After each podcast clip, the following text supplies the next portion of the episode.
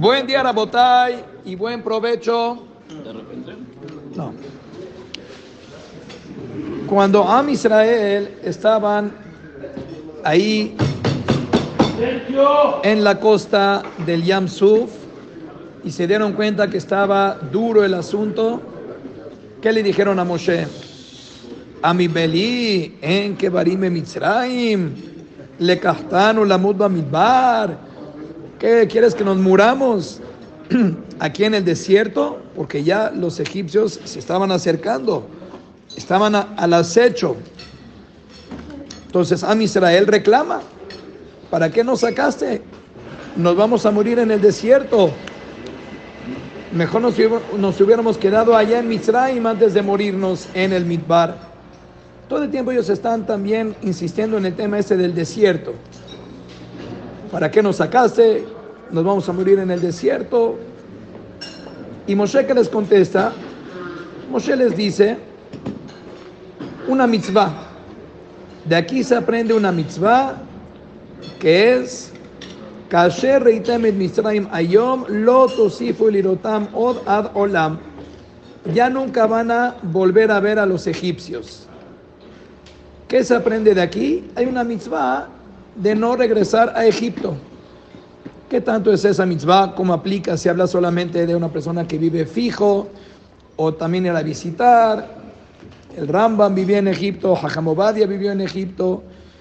Y de eso los, los poskim se fueron hasta tanto. Si esto aplica también en Alemania, en España, se puede ir a Toledo, que fue la Inquisición. No se puede ir a Egipto. A grandes rasgos, no es hoy el tema analizar todas las opiniones, cómo es esta prohibición de que no se puede ir a Egipto. Pero justamente en toda la tensión que había en este momento, que a Israel están muy alterados y asustados por todo lo que está pasando, justamente ahí viene Moshe y les dice, Señor, gracias. Hay un lota hace, hay una prohibición que no se puede regresar a Egipto.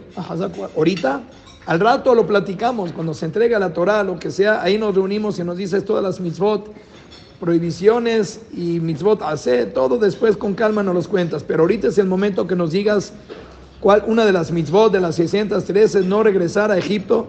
¿Qué viene al caso ahorita? Que nos den las instrucciones de guerra mejor. Dice el Hatam Sofer que aquí a Israel, ellos, ¿por qué están insistiendo en que nos vamos a morir en el desierto? No por este momento. Ellos ya sabían perfecto de que el plan de Boreolam era exactamente lo que estaba pasando. De un principio el plan era que a Israel iban a caminar cuando salieron de Egipto, después se iban a regresar para destantear a Paró y que Paró piense que están perdidos y Paró se lance a perseguirlos. Eso ya estaba previsto. ¿Y todo para qué? Para seguir agarrando riqueza de los egipcios y para acabar con ellos total. Entonces no se entiende aquí a Israel qué quieren. ¿Por qué tienen miedo? Si esto era parte de la estrategia, ya sabíamos que eso es lo que iba a pasar. Entonces dice él, no, a Israel no tiene miedo de lo que va a pasar en este momento. Ellos tienen miedo para further occasions. O sea, de, esta nos vamos a salvar, ok. Pero aquí no termina la travesía. ¿Qué va a pasar mañana que estemos en el desierto, expuestos a todos los peligros que ofrece el desierto, con el clima que hay ahí tan difícil, los animales, cuánto desgaste podemos tener en el desierto, más los enemigos que nos vamos a encontrar también ahí. que se iban a morir en el desierto, ¿ah? Sí. Y se les hizo. No entró. También. No hay que hablar cosas No, muy buena, es una elección de paso, tienes razón. Pero esa era la sospecha que ellos tenían. Nos vamos a acabar muriendo en el desierto el día de mañana, porque si, gracias. Si no es por esta, va a ser por otra. ¿Cómo nos vamos a salvar?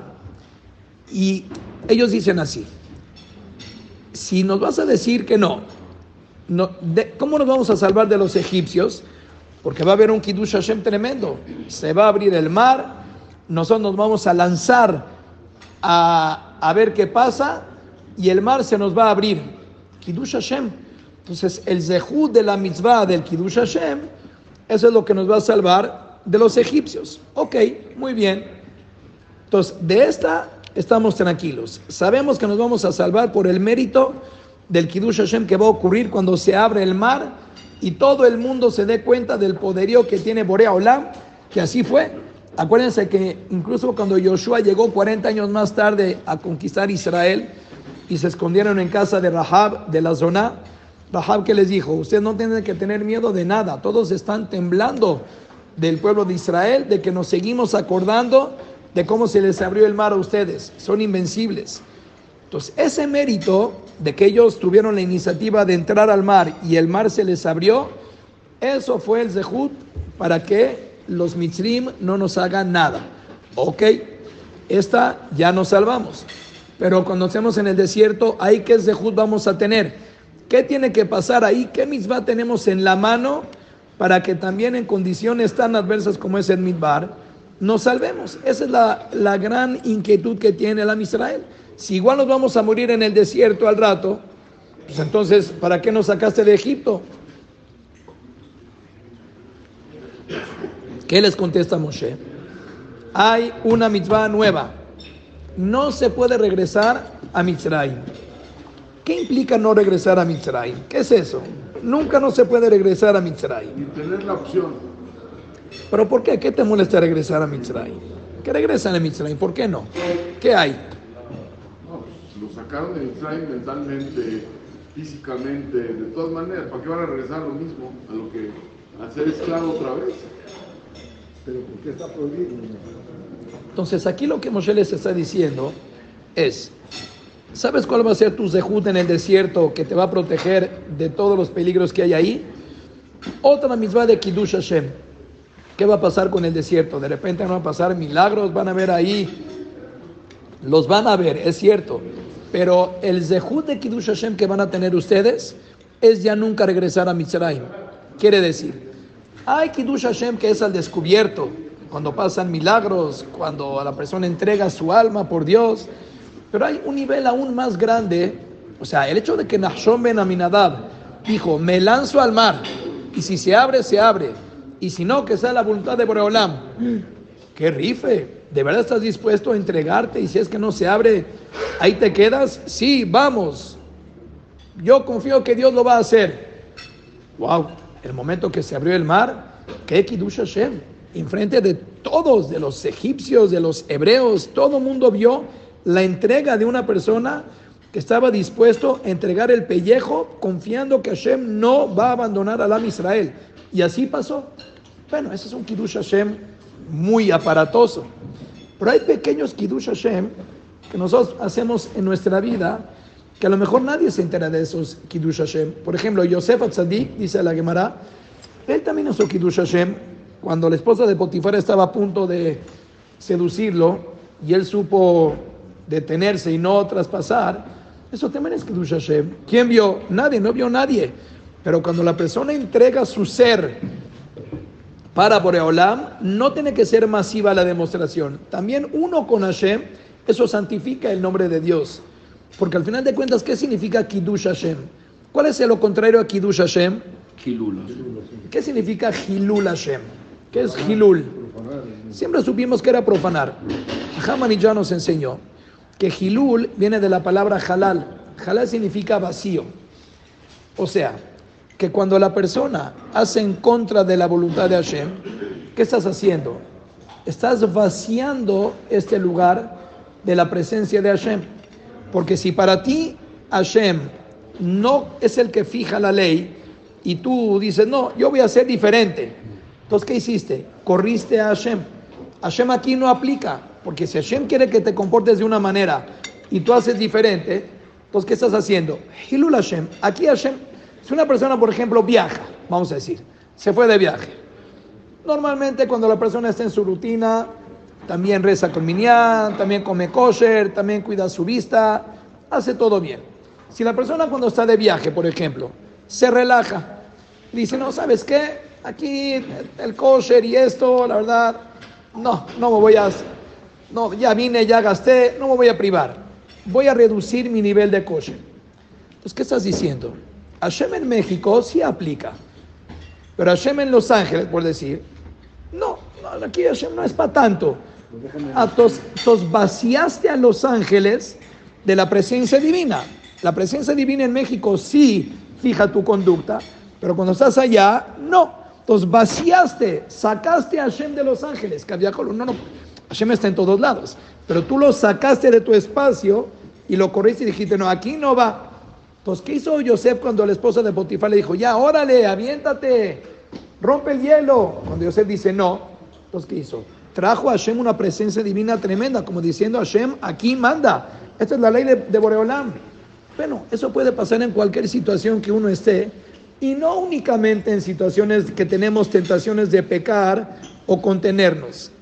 Incluso cuando la persona está en una situación incómoda, cuando no la está pasando bien, Barminan, que nunca pase que siempre tengamos una vida color rosa.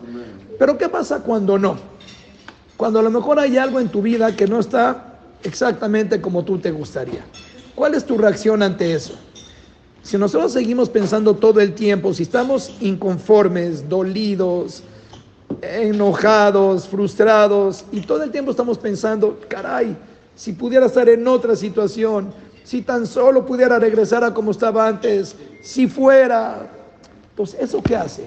Eso hace que de alguna manera nosotros no estemos aceptando la voluntad de Hashem al 100%. Una vez me dijo, bueno, no diré quién, una persona, hay una enfermedad, lo aleno, lo aleno, en el oído, que se llama tinnitus.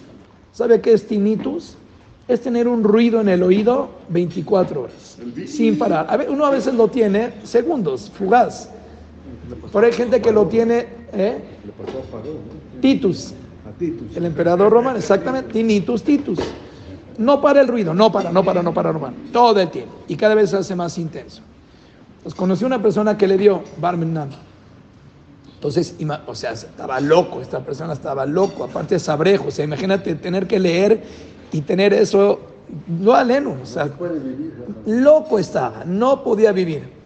Fue con un doctor, acupuntura, pastillas, esto. Llegó con un doctor verdadero y dijo, Señor mío, por favor, ya escuché lo que le voy a decir. El tinnitus no tiene cura, no hay solución. Usted tiene que vivir con el tinnitus. O se hace amigo íntimo o se va a acabar mal. No va a acabar con usted. Sí. Entonces, esa persona, o sea, lo- estaba mal, mal, mal, muy frustrado. Me lo encontré un día y lo vi más tranquilo. Y dije, oye, ¿ya? ¿Ya viste con la solución? ¿Ya se bajó? Me dijo, hoy está peor que nunca. Hoy no ha parado de gritar el condenado. Dije, ¿por qué te ves calmado? ¿Sabes qué?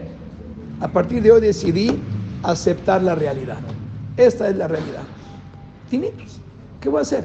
¿Puedo vivir peleándome con el, este toda mi vida? Eso es lo que es. ¿Cuánto quisiera regresar a mi vida anterior? Esto hace seis meses no lo tenía. ¿Qué pasó? ¿Cómo fue? Ya, ahí estoy. ¿Qué puedo hacer? O acepto mi realidad o me voy a enloquecer. Esto es lo que quiere Boreolam. Mañana llega a México el Hajam Rape Sahkron, el gran eh, Magid, tiene todo tipo de historias, libros y libros.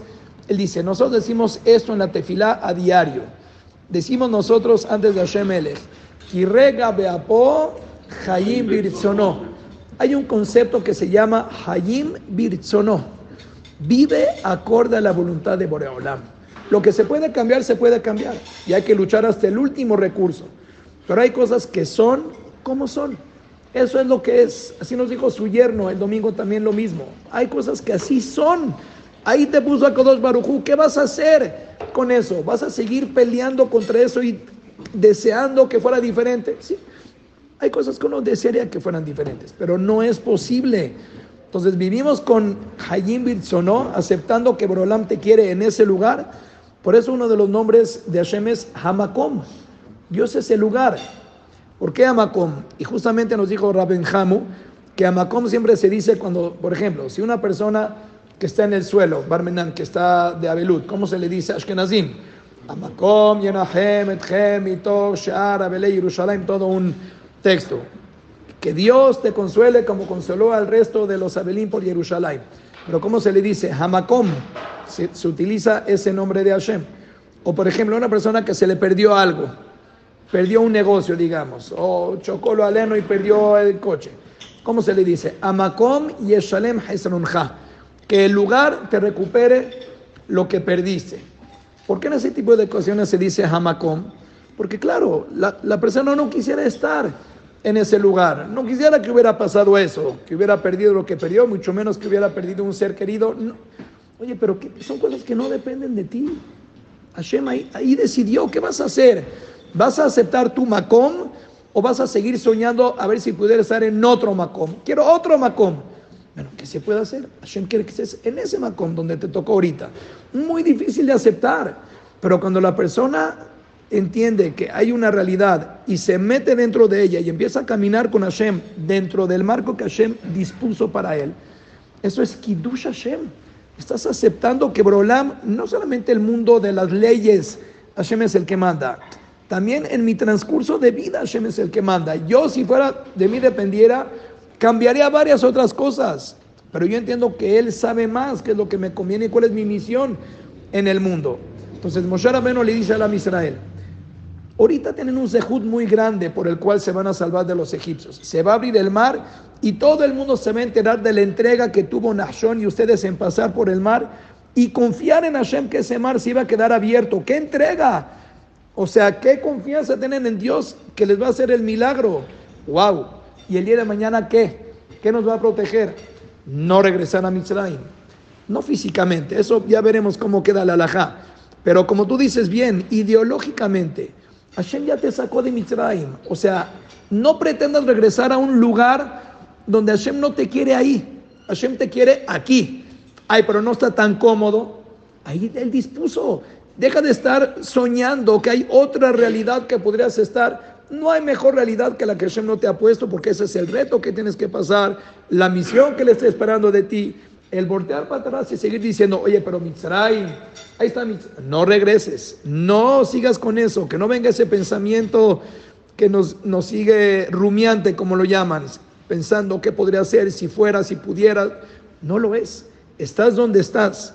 Recibimos el lugar donde Hashem nos quiere poner y vamos con Él con la confianza de que vamos a poder romper ese mar junto con la ayuda que nos va a dar. Muy bien. Kiddush Hashem. ¿Quién vio? No vio nadie tú y él. Nuestra relación con Akadosh Barujú, él sabe mejor que nadie cuánto nosotros estamos apostando al proyecto de vida que él nos está planteando o cuánto desconfiamos y nos sentimos ansiosos por dentro y decimos, es que aquí no, es que aquí no va, esto no puede ser, esto no tiene que estar sucediendo. Ay, ni entendemos mejor que Hashem qué es lo que sí tendría que estar sucediendo. Fácil de hablar, difícil de aceptar, pero cambia la vida. Cambia esta persona que lo ha no tiene el tinnitus, ya es feliz. ¿Se le quitó? No, no se le quitó. Pero ya es feliz. Ya vive según lo que Hashem dispuso para él. Entonces, cuando uno llega a ese nivel de vida, es una categoría tremenda, pero da una paz. Y ojalá que nuestros retos sean muy chiquititos, muy pequeñitos. Cada quien tiene en su vida su reto. Pero entre más nosotros entendamos que Hashem es el que nos da la fuerza para enfrentarlo y salir, entonces, más dejamos de luchar contra esa realidad y más salimos del problema Hashem, de una manera ideal, óptima, que podamos disfrutar de la ayuda de Boreolam para que siempre podamos vivir en el lugar que estemos bien, con salud, con parnasá, con alegría, con todas las verajot. Amén.